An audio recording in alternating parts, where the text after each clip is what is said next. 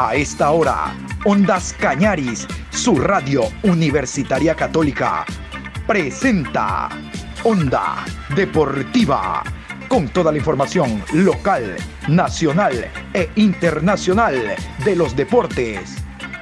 Comenzamos. La Copa América lo confirmó.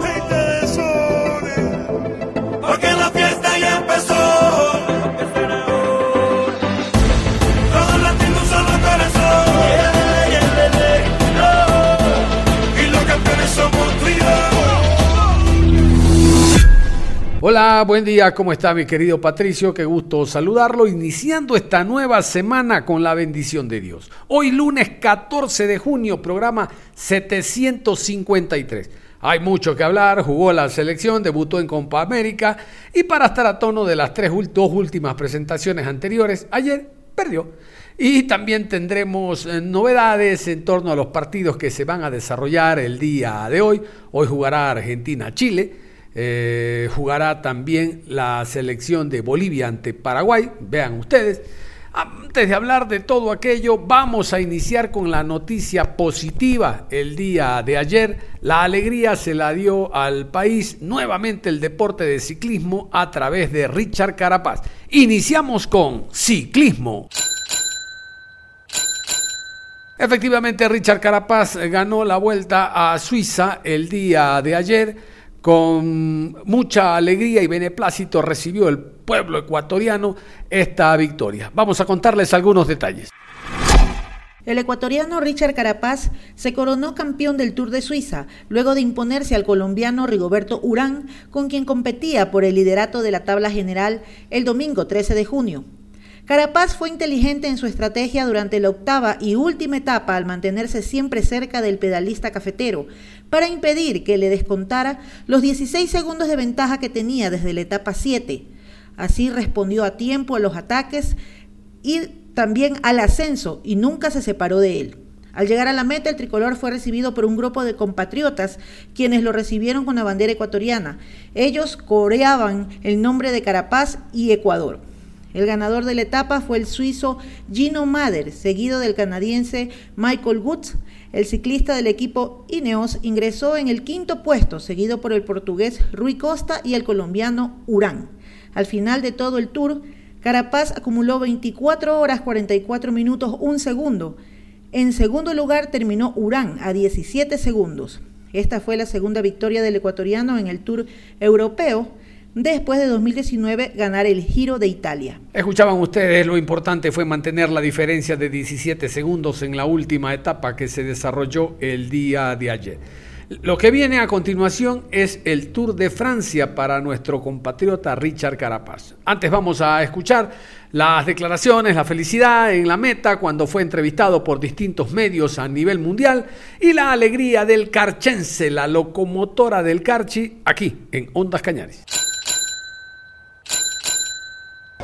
Sí, no, la verdad que muy contento, ¿no? Es una bonita victoria y sobre todo pues eh, es algo que hemos venido trabajando, ¿no? Hemos tenido una bonita recompensa y, la verdad que alegra mucho.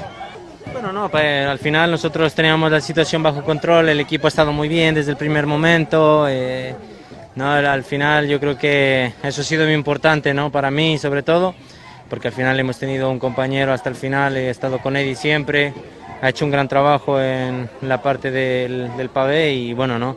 Ha sido, ha sido increíble y bueno, ¿no? yo creo que al final hemos pasado un día muy bueno. Onda Deportiva. Ahora sí nos metemos al tema de Copa América. Habría que eh, abrir el programa, tendríamos que abrir el programa con el tema Richard Carapaz. Ahora sí, vamos a Copa América. Ayer fue la inauguración en el primer partido. Brasil enfrentando a Venezuela ganó y goleó. No gustó. Le ganó 3 por 0 a la selección venezolana con muchos jugadores que no tenían ni idea de que iban a estar en el primer partido como titulares ante Brasil por el tema COVID-19. Algunos jugadores de la selección de Venezuela, más de 10, están separados, contagiados, llegando a Brasil por el tema de positivo COVID. Y a segunda hora Colombia derrotó 1 por 0 a la selección ecuatoriana. Tercer partido en seguidilla que se pierde con Gustavo Alfaro. Anótelo. Vamos a repasar las alineaciones. Así alinearon los 11 de Reinaldo Rueda, de Rueda, el director técnico de la selección cafetera. Ospina, Muñoz, Mina, Murillo, Moreno, Cuadrado, Barrios, Uribe, Cardona, Borré y Borja. Recordar que el árbitro fue Néstor Pitana. Aquí están los 11 de la selección ecuatoriana de fútbol, los 11 de Gustavo Alfaro. Ortiz, Preciado, Arboleda, Incapié, Estupiñán, Plata, Méndez, Caicedo, Martínez, Valencia y Estrada. El único gol del partido cayó alrededor del minuto 43 en una jugada que necesitó la presencia de El VAR para darla como válida la anotación de Cardona. ¿Qué tal si la repasamos con los colegas de Caracol Colombia? Bueno, Cardona se la sabe de memoria también, le pega bien. Pie fino, pie derecho, Cuatro hombres en la barrera. Autoriza Pitana. Cardona cobró. Se la devolvieron y creo se ensució la opción. A ver qué pasa aquí. Otra vez se la devuelven a Cardona. Cardona para pegarle a Víctor.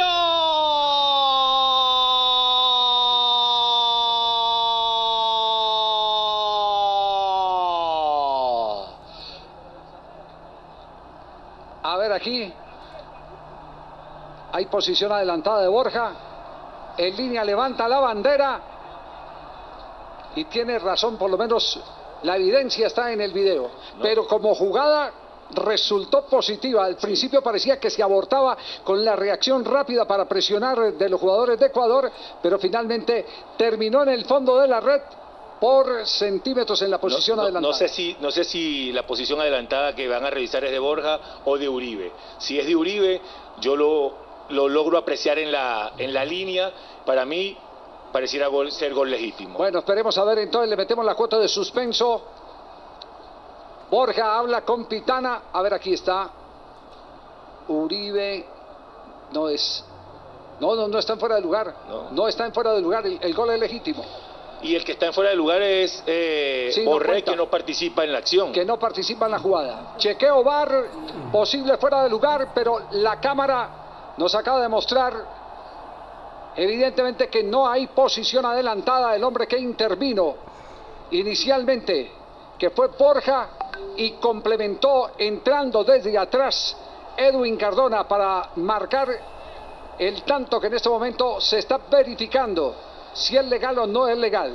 Pero como jugada de laboratorio, Rafael, maravillosa. Fantástica, fantástica. Hay gol. Hay gol. Arriba, ahora sí se lo canto. ¡Gol!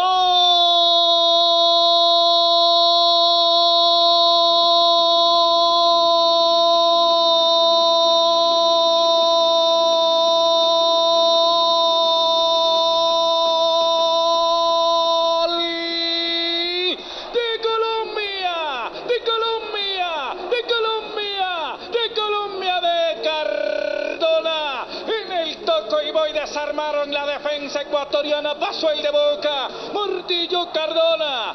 Edwin Cardona. Estás nítido. Nítido colombiano. Abre la puerta en Cuyabá. Colombia tiene uno. Colombia en el debut tiene uno. Ecuador cero en 44 de partido. Habilitado apreciado, Rafael, pero no hay ninguna duda de que estamos frente a un jugador eh, que es de primerísimo nivel, de los cracks que entienden perfectamente todo, que no se resignan a descargar la pelota y quedarse viendo el desarrollo de la jugada, sino que van muchos metros más adelante para poderla acompañar y hacerse partícipe de la celebración. Muchos detalles a destacar en esta acción preconcebida que terminó en el 1 a 0 de Colombia. No solamente que Cardona la inició y la finalizó, sino también la participación impecable, ese pase con la cabeza como pivotea Borja para dejarlo él de espalda a Cardona de frente al arco que definió con mucha claridad y frialdad y así el 1 a 0. El dato del momento, Ana María. Son seis goles de Edwin Cardona al servicio de la selección Colombia en su partido número 11 de Copa América. Muy bien, antes de ir con las ruedas de prensa, les quiero dar este dato. El día sábado, un día antes del partido, el jugador eh, James Rodríguez hizo un en vivo a través de su cuenta en Instagram con un par de jugadores colombianos y tuvo un desfase, creo yo, tuvo unas declaraciones bastante fuertes contra el técnico Reinaldo Rueda por no haberlo llevado con la selección colombiana a la Copa América. Eh, bastante desubicadito el hombre. Vamos a escucharlo a continuación, lo que dijo James Rodríguez. Reitero, eh, ojalá el día de mañana no tenga que comerse las palabras y ofrecer disculpas a la selección, al técnico y al país colombiano. Escuchemos. Fue ya, fue una decisión del cuerpo técnico. Yo no lo comparto. Yo no lo comparto. ¿Usted está bien? Porque me faltaron la ¿Usted respeto. está bien, sí? Físicamente, No, ¿cómo pero hay que, hay, que, hay que aclarar las cosas cuando son Eso no- hay que aclarar. Ellos, eh, di- o sea, usted tiene que decir que está bien, ¿no? ¿Está bien? Claro. Está Otra bien. cosa es que ya te diga él, mira, yo no cuento con, con- contigo porque tú, tú no me gustas como jugador. Listo. No. Cierro el, el culo y me voy. O sea, ya está. No, pero no- tú, tú, tú, tú tienes que, tú tienes que comandar eso, tú tienes que estar ahí, o sea, No pasa nada. Yo, antes, yo hago fuerza para que ganen, para que le metan siempre bien y para que hagan una muy buena copa, porque yo quiero que los muchachos ganen. Eso es lo que yo quiero. es lo que todos que ganen, queremos. claro. Pero que yo quiero estar, que yo quería estar, sí quería estar. Si yo te miento que no, soy un mentiroso. Así es. No, y es bueno que la gente lo sepa. No pasa Sí, nada. Sí, es lo que. No, sí, claro, es bueno que la, que la, Ole, que yo, la gente sepa eso. Hay muchos que, que, pues, que por ahí dicen, no, que no estaba bien, pero que se recuerden que cuando yo no estaba bien, yo me ponía la camiseta y cómo era. De los 80 partidos que yo, que, que yo tengo, ¿cuánto he jugado mal? 5, 10, fácil. Y los otros 70, siempre rendí. Así que no me vengan ahora con, con huevonadas. Ya, ¿entiendes? No, no, no. Con tú- respeto. es- Con todo respeto, obvio. con- Sí, sí, sí, sí. Yo no estoy atacando a nadie. Yo no estoy No, atacando a nadie más. quería Yo estoy- a la gente que estaba bien. Eso, Y listo. claro. Nos vamos a la rueda de prensa. Vamos a escuchar al técnico Reinaldo Rueda, el técnico de la selección colombiana. mejor con el grupo de jugadores y que esto nos brinde muy buenas alternativas de todo lo que tanto es la Copa América como la clasificatoria. José Francisco Neira de RSNTV. Felicitaciones por el triunfo. Fueron siete cambios en referencia al juego contra Argentina. Cada uno de ellos cumplió con lo presupuestado. Buenas noches, muchas gracias. Eh, sí, eh, pienso que el, el equipo se brindó íntegro. Los hombres que tomaron la alternativa hoy fueron muy aplicados. Eh, sabíamos que era un partido muy, muy disputado, eh, a veces con muchos roces eh, por todos los antecedentes de- del juego anterior, por lo que nos jugábamos hoy en el inicio de este grupo. Quizás el rival con su presión, con su rapidez de acción, no nos dejó hacer quizás el juego que, Colombia podría haber hecho. Y bueno, el talento, la, la- la individualidad de los jugadores y creo que fue muy positiva, tanto en defensa como en ataque, para poder desequilibrar al rival. Fabio Póveda Ruiz, Blue Radio. Usted había dicho que la Copa América le iba a servir para mirar cosas nuevas y probar jugadores. Hoy Colombia tuvo siete cambios. En medio de tantos cambios, ¿qué conclusiones saca? ¿Qué fue lo que más le gustó? Bueno, pienso que es una, una pregunta muy similar a la anterior. Eh, indudablemente que, que sobre todo la entrega, el compromiso de todos los jugadores, eh, la mística colectiva que hay, el, compromiso que hay con ellos mismos, con el país, y eh, indudablemente que cada uno coloca su talento, cada uno coloca su, su- experiencia, su trayectoria, su capacidad para eh, hacer eh, fortaleza en este, en este colectivo. Sara Castro Lizarazo, Diario AS Colombia. Ya de lo valioso del triunfo, ¿queda conforme con la transición ofensiva del equipo? ¿Cómo trabajar este aspecto a partir de lo construido hasta ahora? Bueno, seguro que hay muchos aspectos para mejorar. Eh, indudablemente que, ese es un concepto que hay que involucrarlo, que lo tenemos que estabilizar. Eh, hoy quizás el juego en el segundo tiempo se dio para esa situación y nos faltó eh, una buena conceptualización para haber quizás eh, aumentado eh, las situaciones de gol Eh, y esperemos que no, no va a ser muy fácil, no va a ser muy fácil porque estos días eh, son muy, nosotros tenemos la pausa al, al final del- del- de la fase de grupos, o sea que solamente ahí quizás en esa semana podríamos hacer algunos trabajos. Andrés Muñoz, Arenda, Radioactiva. Hoy ensayó algunas variantes en relación al último 11 en eliminatorias. Más allá del triunfo, que es positivo, ¿se va conforme con el rendimiento de su selección? Eh, sí, se, se- se le dio la alternativa a varios hombres y como lo dije anteriormente, ¿no? Eh, considero que cumplieron con gran dignidad, con, con mucha entrega y siempre uno quiere más, eh, eh, pero muy valioso todo lo que es el compromiso del equipo y lo que han ido asimilando de conceptos. Debemos seguir mejorando, seguir exigiéndonos y eh, seguro que, es un gran paso en este, en esta- este grupo tan difícil. Alexis Ramos, Bitball. Mister, felicitaciones por la victoria. La jugada del gol, ¿la prepararon en el entrenamiento? Sin lugar a dudas, ha sido un golazo. Bueno, los jugadores eh, la semana pasada, quizás no, no ahora ni, ni ayer, pero son jugadores de gran talento, ¿no? Son jugadores que se comunicaron entre Edwin y, Juan Guillermo, la elaboraron, no la hemos trabajado en las últimas 48 horas. Ellos la trabajaron antes de los partidos de clasificatoria, antes del segundo juego. Eh, hoy creo que esa, esa creatividad, esa fantasía que tienen los jugadores con, con talento, marcó la diferencia. Y el técnico Gustavo Alfaro de la selección ecuatoriana intentando encontrar eh, justificación al resultado, dándole la vuelta sobre los jóvenes y todo lo demás. Pero en el gran balance se inicia mal este torneo. Por lo menos de mí debimos haber empatado el compromiso, pero nos fuimos con las manos vacías. Alfaro aquí. Se comienza con una derrota. ¿Qué aspecto cree que hay que mejorar en la semana para el partido contra Venezuela? ¿Considera injusta la derrota después de la gran segunda mitad de Ecuador? Buenas noches para, para todos, creo, creo que sí, Eh, creo que Ecuador no merecía irse derrotado hoy del, del partido, Eh, más allá de que el fútbol es un deporte que se gana por goles y no por merecimientos. Eh, Colombia aprovechó una jugada de pelota parada que de pronto, a mi entender, nace con una falta que no es falta, porque Sebastián Méndez anticipa la, la pelota de cuadrado, el árbitro cobra falta y de ahí nace la jugada del gol, iban 42 minutos del primer tiempo.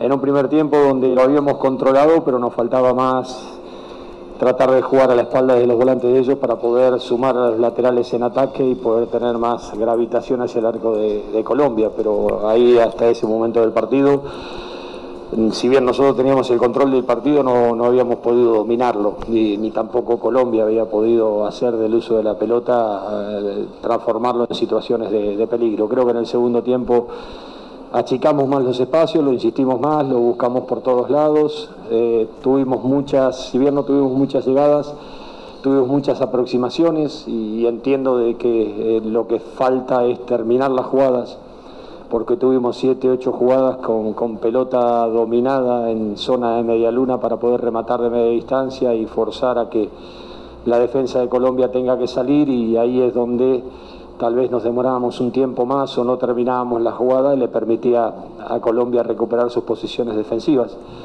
Pero en cuanto a, a- la forma, a- a la actitud, a la predisposición, a la búsqueda, eh, en un equipo que tiene muchos jugadores jóvenes, porque son muy pocos los jugadores que tienen experiencia de Copa América en este plantel de Ecuador, y hay muchos jugadores de, de- de- de una edad muy corta. Hoy Piero Incapié tiene 19 años y tuvo su debut absoluto en la, en la selección nacional y lo hizo en un gran nivel. Entonces uno sabe que estas derrotas son dolorosas, pero son parte de, de una enseñanza, de una maduración que tenemos que tener y de saber de que, de que este equipo si empieza a asimilar cosas eh, puede seguir creciendo en lo que nosotros pretendemos y creo que lamentablemente el partido termina desembocando en eso y nos llevamos una derrota en una Copa América que es importante sumar, que también nos traslada obligaciones para después, pero que lo que tenemos que tratar de hacer es volver a repetir los rendimientos y mejorar las cosas que entendemos que hay que mejorar.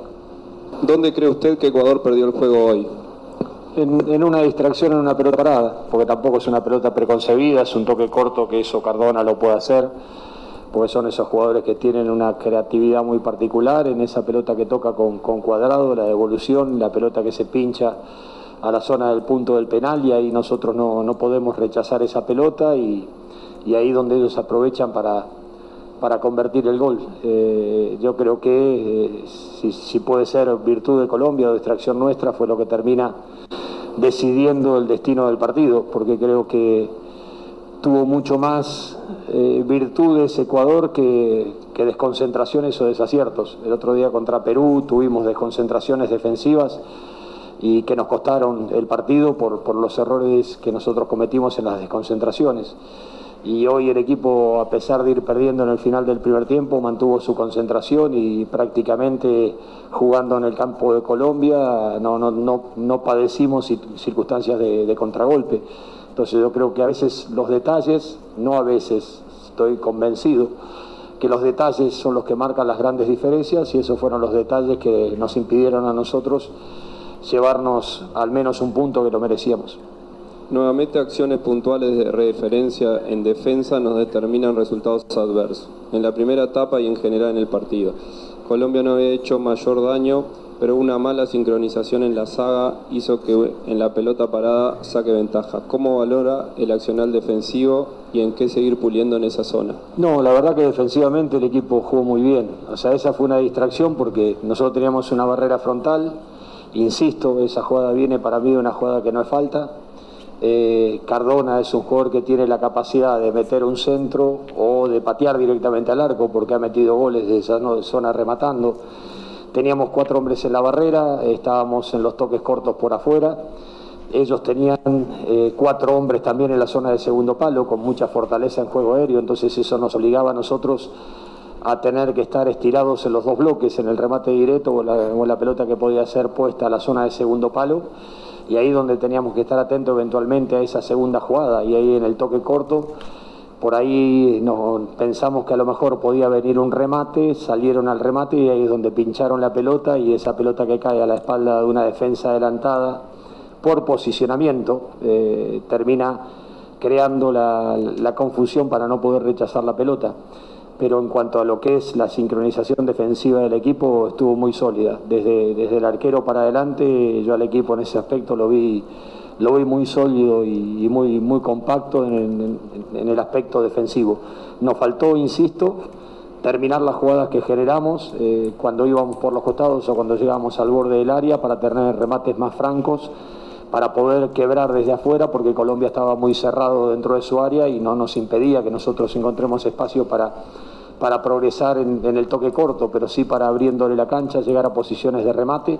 Y es ahí donde nosotros nos faltó el hecho de terminar las jugadas. Yo creo que esos fueron los detalles que, que le impidieron a Ecuador eh, por ahí llevarse el resultado que merecía.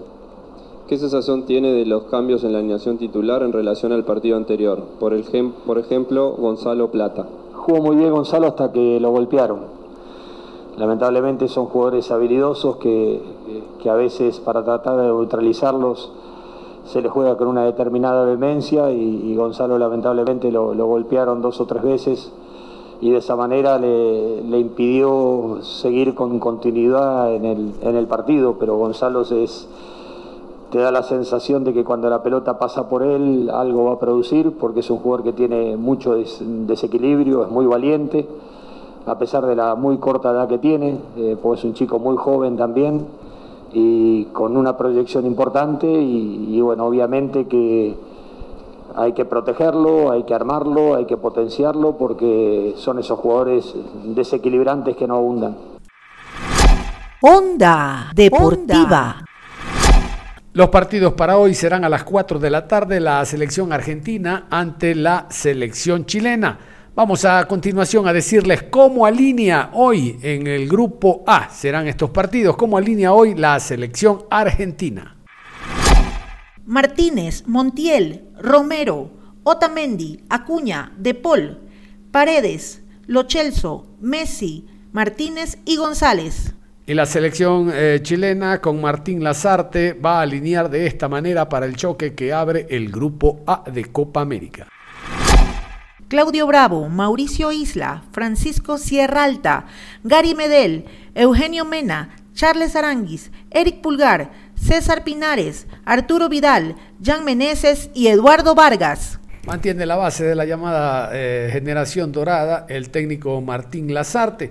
Vamos a escuchar a Lionel Messi, el gran jugador argentino, habló en esta previa al partido Argentina-Chile de hoy 16 horas. Messi a continuación. ¿Cómo les pegó la noticia del brote de contagios que tuvo Venezuela y los casos que tiene Bolivia? Bueno, nos preocupa, la verdad que nos preocupa porque eh, es un riesgo para todo el, el poder, poder contagiarnos, el poder agarrar eh, el COVID. Eh, la verdad que, que, nos preocupa, intentamos de, de, cuidarnos, de seguir haciendo todo lo que nos dicen, pero, pero bueno, no es fácil, ¿no? Porque después pasan estas cosas, nosotros nos enfrentamos contra las demás selecciones donde también hay riesgo de de contagio y, bueno, intentemos, intentaremos de, hacer lo mejor posible para que no, para que no pase, pero como dije recién, muchas veces no depende de, de nosotros solo tampoco y, y, puede pasar. Claudio Giglioni de LT3 Rosario te pregunta cómo es el potencial del equipo teniendo en cuenta todo el contexto de irregularidad sanitaria que vivimos. Creo que bien, creo que que llegamos en un buen momento. Eh, hacía mucho tiempo antes del primer partido de eliminatoria que, que no nos juntamos y, costó al principio. Creo que hicimos dos muy buenos partidos, más allá de, que no podemos no pudimos conseguir la victoria y, y creo que, que, fuimos creciendo como es lo que buscábamos y que necesitamos una victoria. Eh, estamos contentos con, con el rendimiento de los dos partidos, pero obviamente hay que, hay que ganar para, para, seguir creciendo y para hacernos más fuertes todavía. El colega Diego Monroy de ESPN te pregunta, respecto a otros años, Argentina parece haber dejado de ser un equipo que dependa de vos. ¿A qué se debe ese cambio, crees? No, creo que, en ningún momento la selección dependió de mí. Siempre intentamos de, hacer un grupo fuerte, de buscar un, equipo competitivo. Siempre dijimos y sabemos que, que si no somos un, un equipo fuerte es difícil ganar los partidos y muchas veces eh, conseguir los objetivos. Y, nada, creo, como dije recién, de a poquito eh, nos fuimos haciendo fuertes como equipo. Ya venimos trabajando desde hace tiempo con, con muchos de los mismos jugadores, con la misma idea. Ya pasamos una Copa América, ya tenemos, muchos ya tienen la experiencia de, de haber jugado una. Y, y como dije recién, creo que que seguimos en formación, pero por buen camino y, intentaremos siempre eh, conseguir el objetivo, como siempre. Diario Le, a través de Hernán Klaus, pregunta, esta va a ser tu sexta Copa América, vas a igualar un récord vigente del 25, ¿qué significa para vos?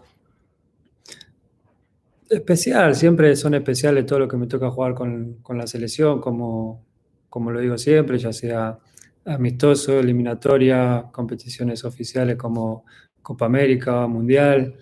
Eh, la verdad que nunca imaginé de, jugar tantos partidos en la selección ni, ni lo pensé, siempre simplemente eh, viví el día a día e intenté de, de, de, estar siempre presente y de dar, de dar siempre el máximo. Onda Deportiva.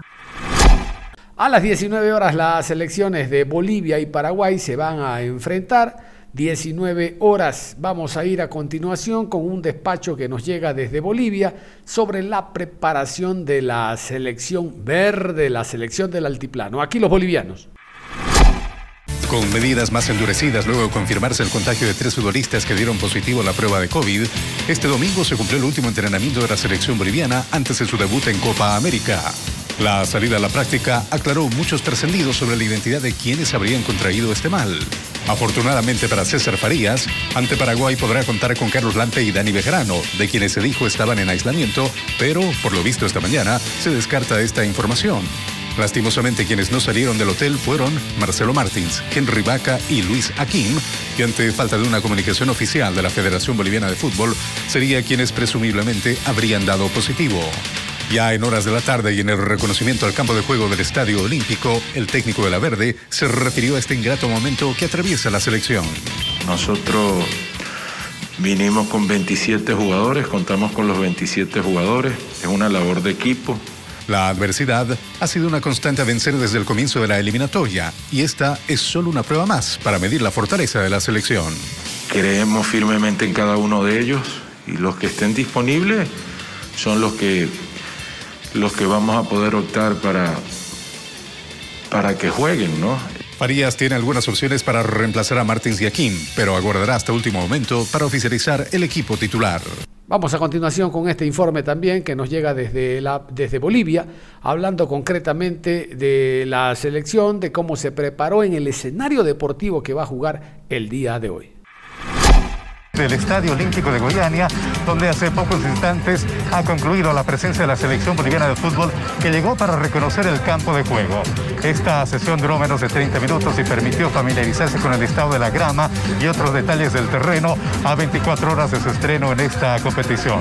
Por otro lado, más temprano hemos realizado un reconocimiento por todas estas instalaciones y restan mínimos detalles como retoques en la señalética en vestuarios y algunos eh, aspectos vinculados con la transmisión televisiva, así que subsanados estos detalles, este escenario está listo para su estreno en Copa América mañana con el partido Paraguay frente a Bolivia. Ramiro, con los tres casos confirmados de COVID-19, ¿cómo podría formar para mañana el equipo nacional de fútbol? Bueno, si antes de este tema del COVID el equipo era una incógnita, la incertidumbre en este momento es aún mayor.